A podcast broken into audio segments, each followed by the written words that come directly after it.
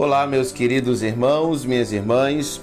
No Vida Missionária de hoje, eu quero partilhar a experiência da semana do culto inaugural. Ah, na terça-feira, o diácono Lincoln Araújo ligou para mim e disse: Humberto, nós vamos inaugurar o, o templo, mas aí você volta para casa onde realiza os cultos e depois a gente continua a obra. E eu disse para ele, Doutor Lincoln, não faz sentido a gente inaugurar o templo e não continuar cultuando no templo. E ele disse, mas você tem dinheiro para comprar o restante do material que falta?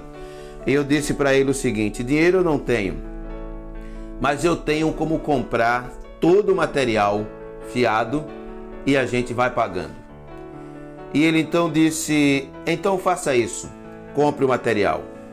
Eu fui e comprei 50 sacos de cimento, comprei brita, não me lembro exatamente a quantidade, mas comprei brita, areia e na quarta-feira o material todo chegou.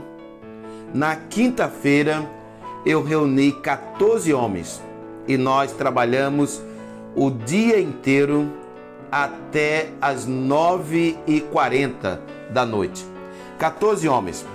Pedi para que as irmãs da igreja, que era em número de quatro, trouxesse cuscuz com galinha guisada para a gente comer ali já pelas 18 horas. E nós trabalhamos até as 9h40, as 21h40. E batemos todo o contrapiso. Na sexta-feira, nós fomos para lá de novo com 10 homens, tapar os buracos que ficaram ah, na parede dos andames e ajustar alguns detalhes. E no sábado, 5 horas da manhã, eu fui para o templo para ver como estava. Oito e meia eu fui para casa para me arrumar.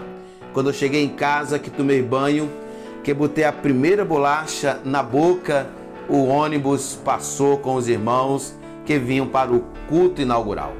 Voltei para o templo correndo e assim se deu a inauguração do templo e a nossa permanência já ali. Que Deus abençoe, continue orando por nós e na nossa vida missionária.